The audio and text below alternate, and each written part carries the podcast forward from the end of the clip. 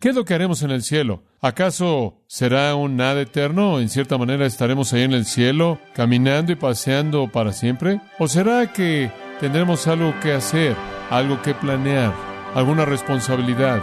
Ahora esas son las preguntas que queremos responder.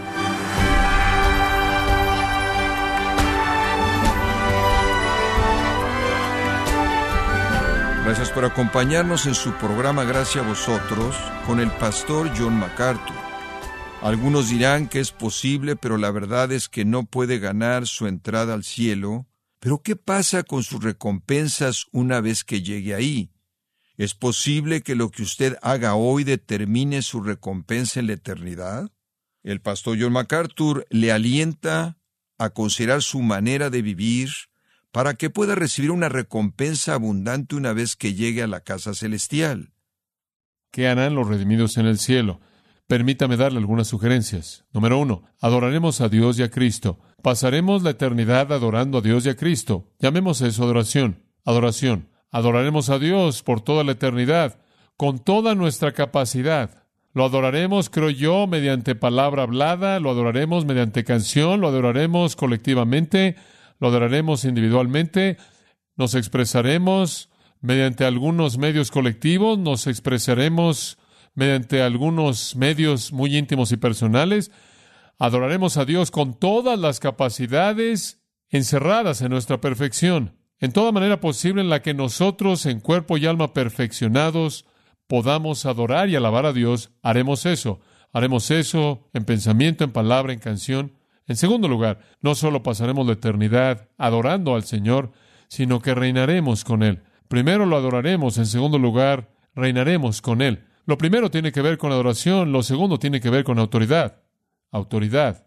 Creo de manera clara que las Escrituras enseñan que reinaremos con Cristo, y lo que eso significa es que tendremos responsabilidad, tendremos supervisión, tendremos deberes con respecto a la operación continua del estado eterno.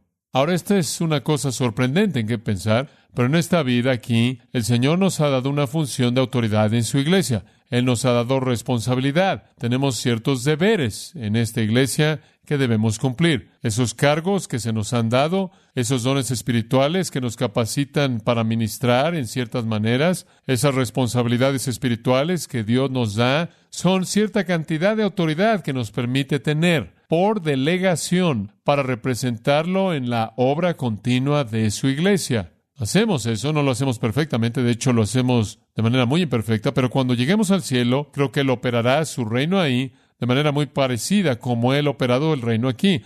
Y eso es al delegar esa operación a los suyos. No obstante, ahí todos seremos perfectos y nuestra operación dentro de esa autoridad delegada será perfecta también. Y entonces, en ese tiempo y en ese lugar, cuando vayamos a estar con Él y vivamos para siempre en la eternidad, se nos dará una esfera de responsabilidad, una esfera de autoridad dentro de la operación continua de ese reino por el cual seremos eternamente responsables. Y la cosa maravillosa de esto es que nunca dejaremos de cumplir nuestra responsabilidad. No seremos como Pedro, quien continuamente recibió responsabilidad y continuamente enfrentó el hecho de que él fracasó y finalmente quería salirse de manera total del ministerio. Creo en parte porque él no podía soportar su propio fracaso. Cada vez que a él se le dio una oportunidad para seguir adelante, él la echó a perder. No tendremos que enfrentar eso en la eternidad como lo hacemos en la actualidad. No sé cómo es usted, pero yo vivo con cierta cantidad de presión autoimpuesta y también vivo con cierta cantidad de presión provista por Dios. Estoy seguro de que vivo con algún tipo de culpabilidad autoimpuesta por no vivir al nivel de mi presión autoimpuesta. Pero también sé que vivo con algo de culpabilidad real, porque no cumplo con lo que Dios quiere que haga. Siempre tengo este sentimiento de que estoy desperdiciando tiempo y energía sin importar cuánto estoy haciendo, porque me parece algo tan preciado el ser llamado a servir a Cristo en este mundo, y quiero hacer mi máximo esfuerzo, y me disciplino a mí mismo frecuentemente por fracasos, por no usar de manera sabia o al máximo la energía y el tiempo que tengo. Será tan maravilloso estar en una situación algún día en la que sea lo que sea que el Señor me dé que haga, lo haré perfectamente. ¿No va a ser eso maravilloso? ¿Qué sentido de satisfacción? Yo intercambiaré el sentido de fracaso con gusto por el sentido de satisfacción. No sé si usted sabe cómo me siento generalmente por el ministerio. Con frecuencia no hablo mucho de esto, pero yo diría, hablando en términos generales, usted trata de mantener en equilibrio el hecho de que Dios le da a usted éxito y fracaso, permite que el fracaso venga, Él le da a usted el éxito y su parte es proveer el fracaso. Realmente, digo, eso es lo que pasa con la humanidad. Dios le da a usted éxito y usted mete ahí el fracaso. Pero me parece que en el ministerio, sin importar cuánto éxito tenga usted, constantemente está bajo la carga del fracaso. Nunca es lo que usted quiere que sea. La iglesia nunca es lo que usted quiere que sea.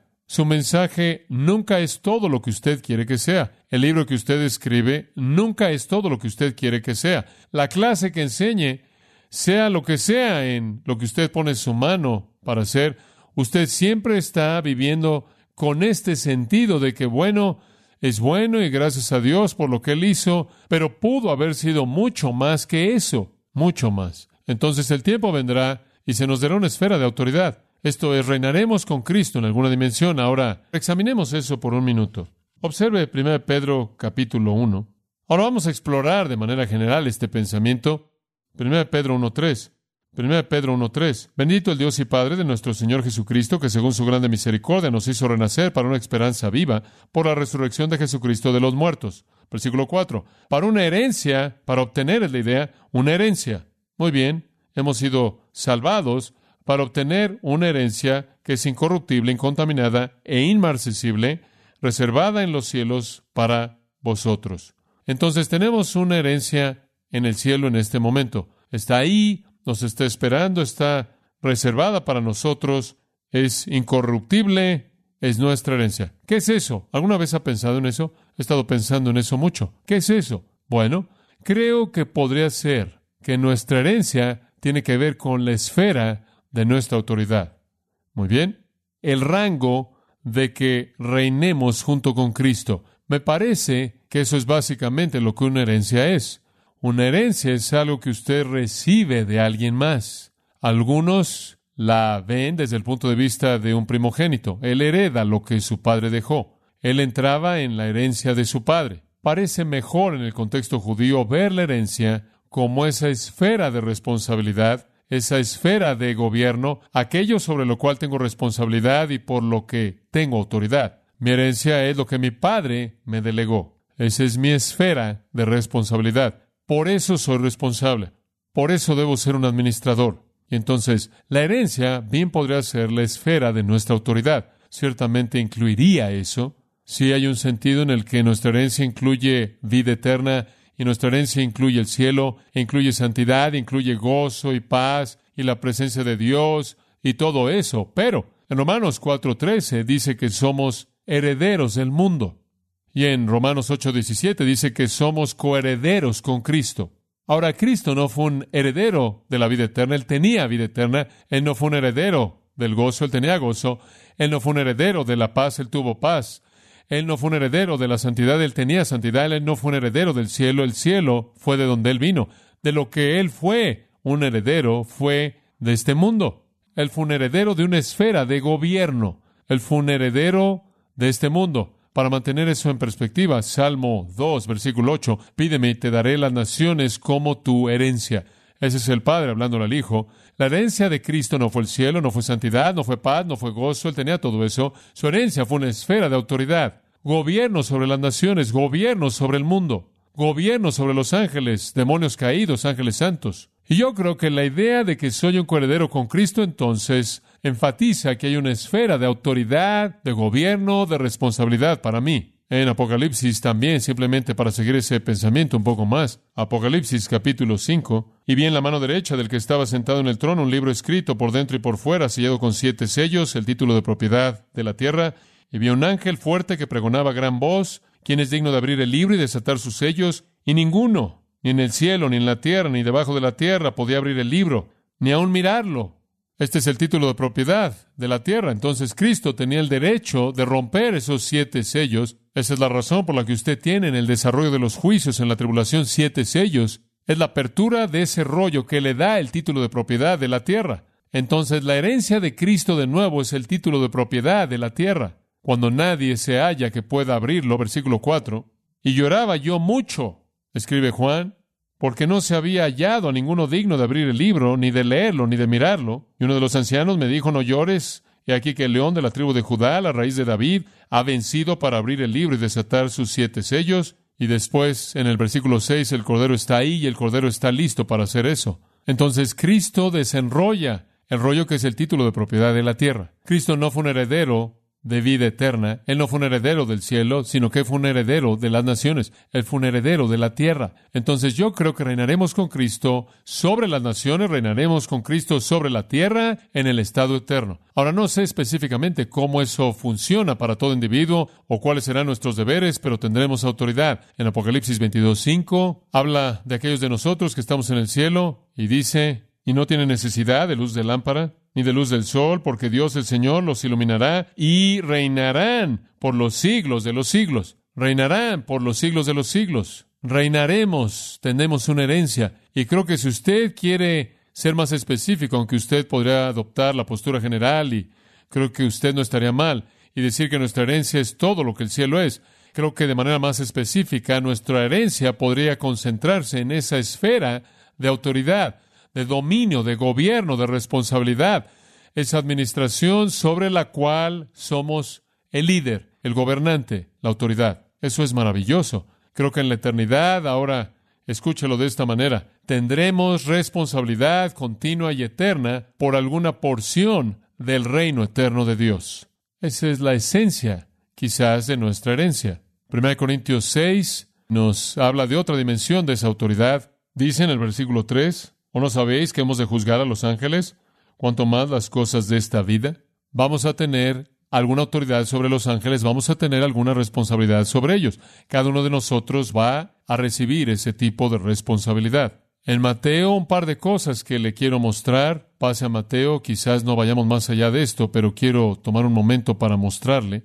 Mateo tiene varias cosas que decir. Versículo 28 del capítulo 19, Jesús les dijo, de cierto os digo, vosotros que me habéis seguido, esto es los que son mis discípulos que creen en mí. En la regeneración, esto es en el renacimiento del reino, creo que a eso se refiere. Cuando el Hijo del Hombre se siente en el trono de su gloria, vosotros que me habéis seguido también os sentaréis sobre doce tronos para juzgar a las doce tribus de Israel. Ahora, las únicas personas que puedo encontrar en las Escrituras que de manera explícita reciben la herencia asignada o la esfera de autoridad en el cielo son esos doce. A los apóstoles se les dice que reinarán sobre las doce tribus. Tienen su posición definida. Al resto de nosotros simplemente se nos dice que tenemos una herencia. Habrá una esfera de responsabilidad, una esfera de gobierno en la que reinaremos junto con Cristo por los siglos de los siglos. Entonces, cuando usted ve el cielo, pasaremos los siglos de los siglos alabando al Señor, también tendremos algún área de responsabilidad sobre la cual tendremos autoridad y por la cual cumpliremos un deber. Gobernaremos de manera perfecta, no fallaremos en la responsabilidad, la cumpliremos de manera perfecta. En cierta manera, para llenar nuestro entendimiento de esto, hay un par de pasajes que deberemos ver. Mateo capítulo 25. Y estoy tratando de tocar de manera ligera estas cosas, pero en cierta manera queremos que entienda usted esto.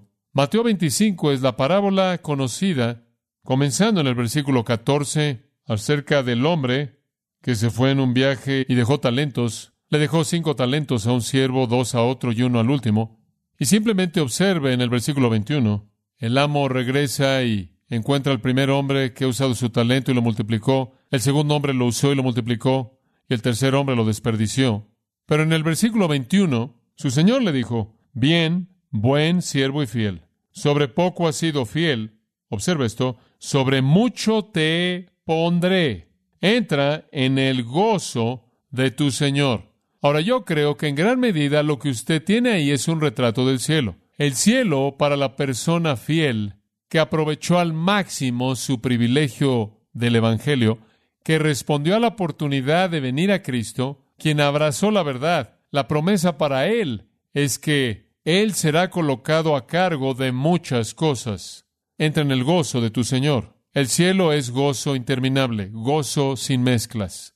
Pero el cielo también es ser colocado a cargo de muchas cosas. Una posición de gobierno, observe esto por favor, es en proporción a la dimensión espiritual de esta vida. Ahora siga ese pensamiento. Entre más fiel es usted en esta vida, entre más responsabilidad se le dio a usted y cumplió en esta vida, más en la vida venidera. De alguna manera, nuestra posición de gobernar en el cielo es en proporción a la fidelidad en esta vida.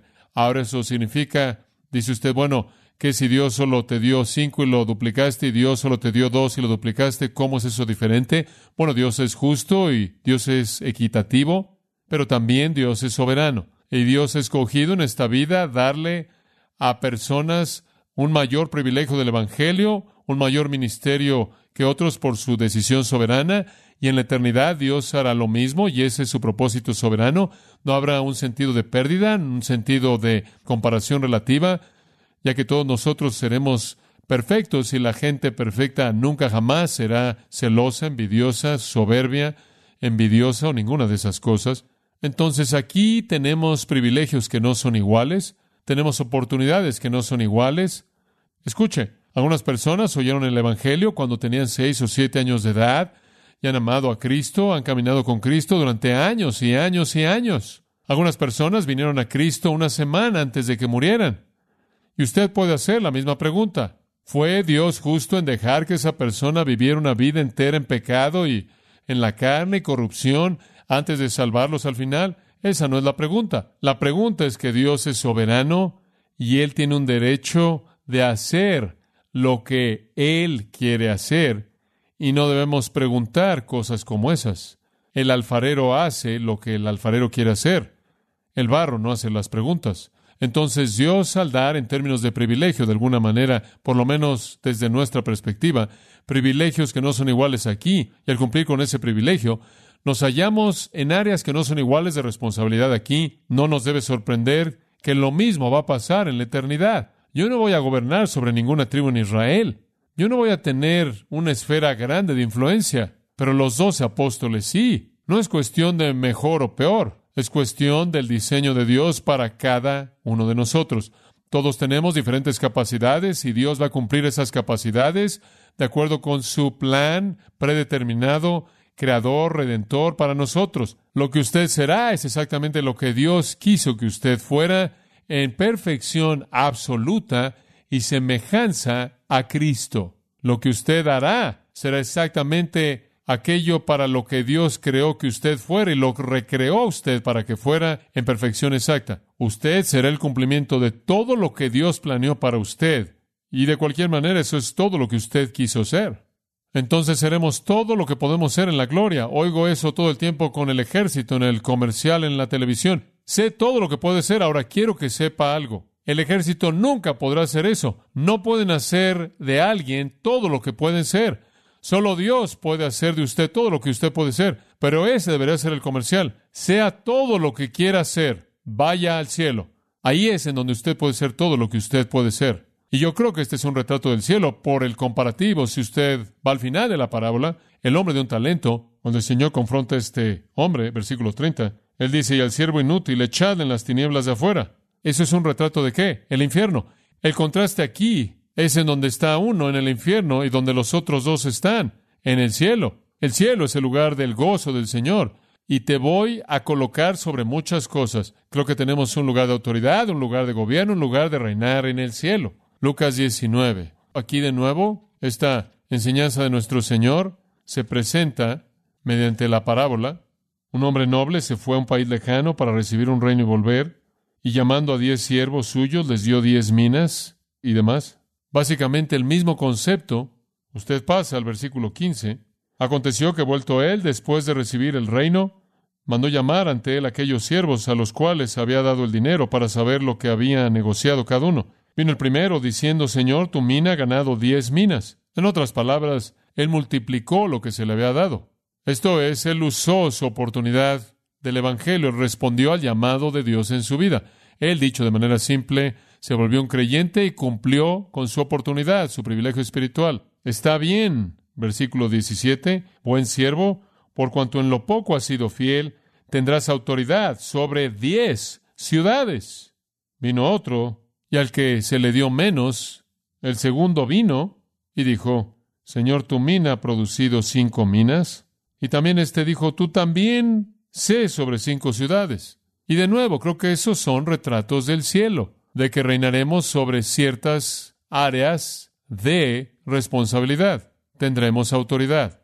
Entonces, así va a ser el cielo, va a ser un lugar en donde tendremos alabanza interminable, sin cesar, no mitigada, pura, emanando de corazones llenos de amor, un amor que es puro y que no está mezclado, y junto con eso reinaremos. Tendremos una responsabilidad de gobernar sobre cierta esfera. Observen Apocalipsis 3:20. Usted conoce la palabra conocida aquí a la iglesia La Odisea. He aquí yo estoy a la puerta y llamo, si alguno oye mi voz y abre la puerta, entraré a él y cenaré con él y él conmigo. Después, versículo 21. Refiriéndose aquí a un creyente, al que venciere, creyente es un vencedor, primera de Juan nos dice eso. ¿Quién es el que vence? Es el que cree.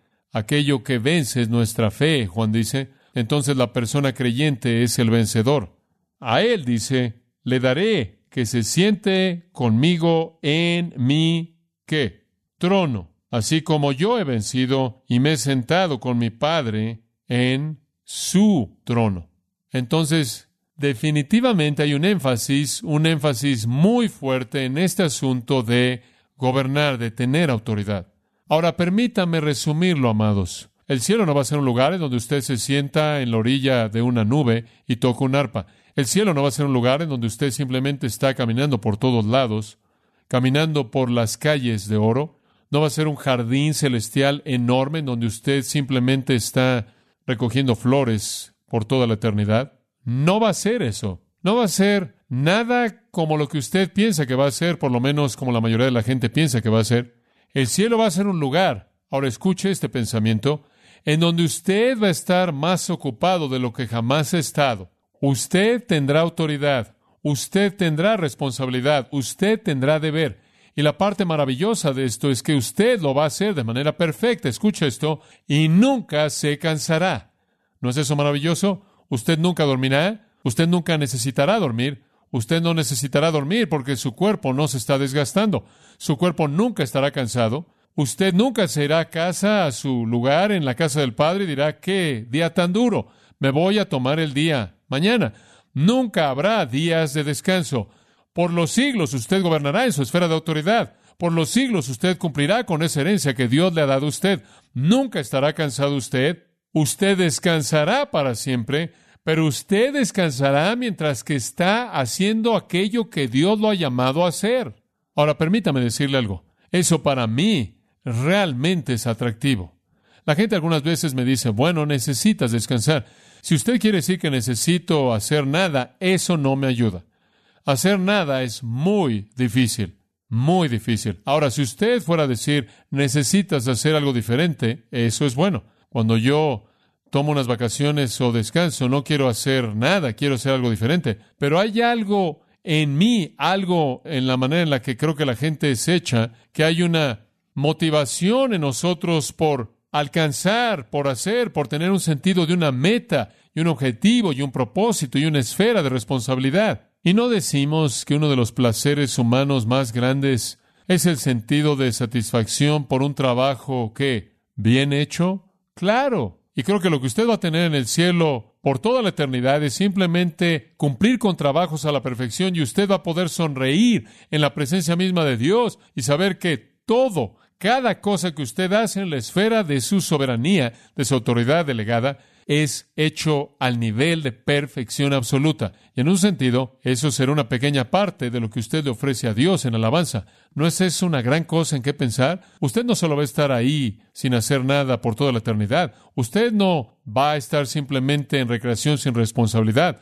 Usted va a tener una esfera de responsabilidad que va a ocupar su mente perfecta hasta su límite, que va a demandar su capacidad mental hasta su máximo nivel, su capacidad de formular estrategias, y pensar todo será ejercido de manera perfecta. Lo mejor que usted de manera posible pueda hacer, usted lo será y usted funcionará, operará para alcanzar tareas que usted nunca soñó que era posible hacer, pero usted hará esas cosas con gran facilidad. Usted las cumplirá en un sentido descansando. Eso en cierta manera es paradójico, pero eso es lo que las escrituras indican.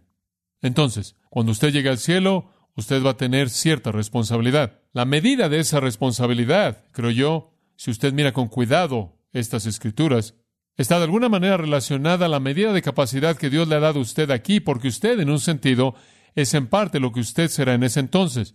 Y Dios nos ha dado diferentes capacidades. Algunos de ustedes han recibido capacidades de cierta manera aquí, de alguna manera en la eternidad. Su esfera de influencia y responsabilidad estará relacionada con la manera en la que usted ha sido capacitado aquí. Eso es simplemente la manera en la que va a ser. También podré añadir el nivel de su fidelidad aquí va a estar relacionado a la extensión de su autoridad allá. Entonces lo que usted hace aquí en un sentido es recompensado allá por la naturaleza de la herencia que usted reciba. Usted realmente entonces, por la manera en la que usted vive, está usted haciéndose tesoro allá. En un sentido, en este momento, por la manera en la que usted vive como cristiano, está estableciendo lo que usted va a hacer en la eternidad. Y no sé usted, pero yo quiero hacer todo lo que puedo hacer a lo largo de la eternidad por glorificar a Dios. Y quiero asegurarme de que no desperdicie mi privilegio aquí y no reciba la capacidad completa dada allá. Eso es lo que haremos en el cielo.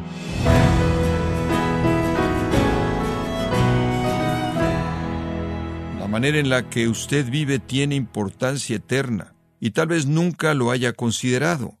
Con ese pensamiento de John MacArthur, concluimos la mirada de hoy para saber qué esperar si su futuro hogar es el cielo. Es el título de la serie actual El cielo, aquí en gracia a vosotros. Y quiero recordarle, estimado oyente, que tenemos a su disposición el libro Salvo sin lugar a dudas, escrito por John MacArthur y puede adquirirlo en nuestra página en gracia.org o en su librería cristiana más cercana. También le comento que puede descargar todos los sermones de esta serie El cielo, así como todos aquellos que he escuchado en días, semanas o meses anteriores, en gracia.org. Si tiene alguna pregunta o desea conocer más de nuestro ministerio, como son todos los libros del pastor John MacArthur en español, o los sermones en CD, que también usted puede adquirir, Escríbanos y por favor mencione la estación de radio por medio de la cual usted nos escucha en gracia a vosotros. Es importante conocer no solo el país y ciudad de donde usted nos escucha, sino también la radio. Para quienes contactan nuestro ministerio por primera vez, pueden solicitar una copia del mensaje de promoción sin costo alguno, un mensaje por oyente únicamente. Si usted vive en los Estados Unidos o Puerto Rico, escríbanos a Gracia Vosotros, P.O. Box 4000, Panorama City, California 91412. O puede escribirnos a través del siguiente correo electrónico radio arroba Queremos agradecerle su tiempo y sintonía en nombre de John MacArthur y del personal de este organismo e invitarle para que nos acompañe en la próxima edición y así juntos continuar desatando la verdad de Dios un versículo a la vez en gracia a vosotros.